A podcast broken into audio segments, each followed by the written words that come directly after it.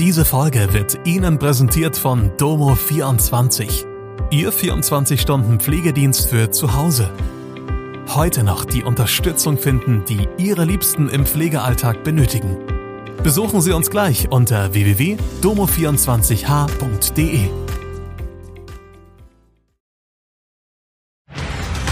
Hallo, das sind die Nachrichten von Dienstag aus Mannheim und der Region.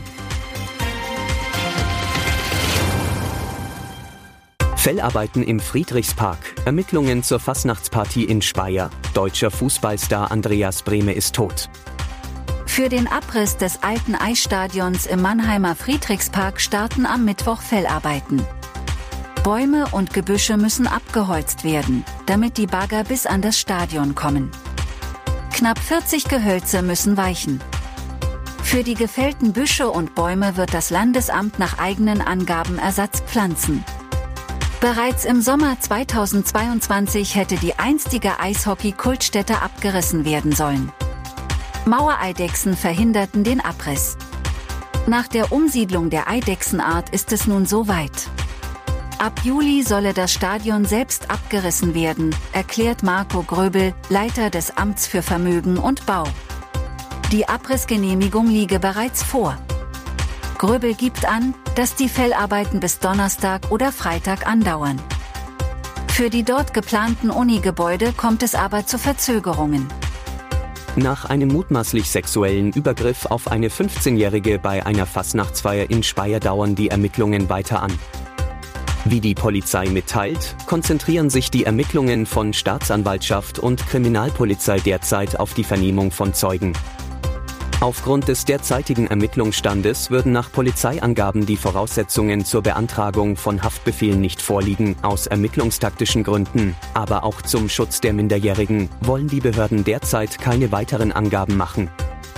Die Fastnachtsfeier der katholischen Jungen Gemeinde hat am Samstag, 10. Februar im Keller neben der Kirche St. Josef in Speyer stattgefunden. An der Feier sollen rund 300 Gäste teilgenommen haben.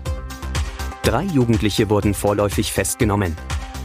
Der deutsche Fußball trauert um Weltmeister Andreas Brehme.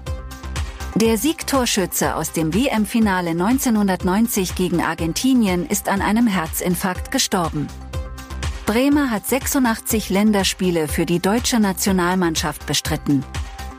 Er ist nur 63 Jahre alt geworden.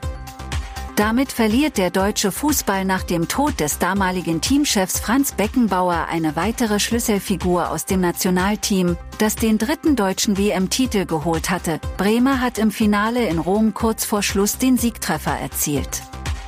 Er hat für Vereine wie Inter Mailand oder auch in der Bundesliga für den ersten FC Saarbrücken, den ersten FC Kaiserslautern oder den FC Bayern München gespielt.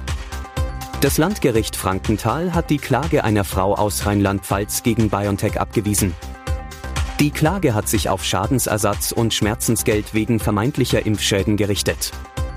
Da es bei der Frau im zeitlichen Zusammenhang mit ihrer zweiten Corona-Schutzimpfung zu einer beidseitigen Lungenarterienembolie gekommen sei, hat sie geklagt. Die Klägerin hat von dem Pharmakonzern BioNTech unter anderem mindestens 200.000 Euro Schmerzensgeld gefordert, teilt das Landgericht mit. Einen klaren Beweis, dass die Impfung die Ursache der Lungenembolie sei, gebe es jedoch nicht.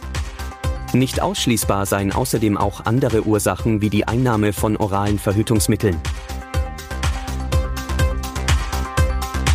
Das war Mannheim Kompakt.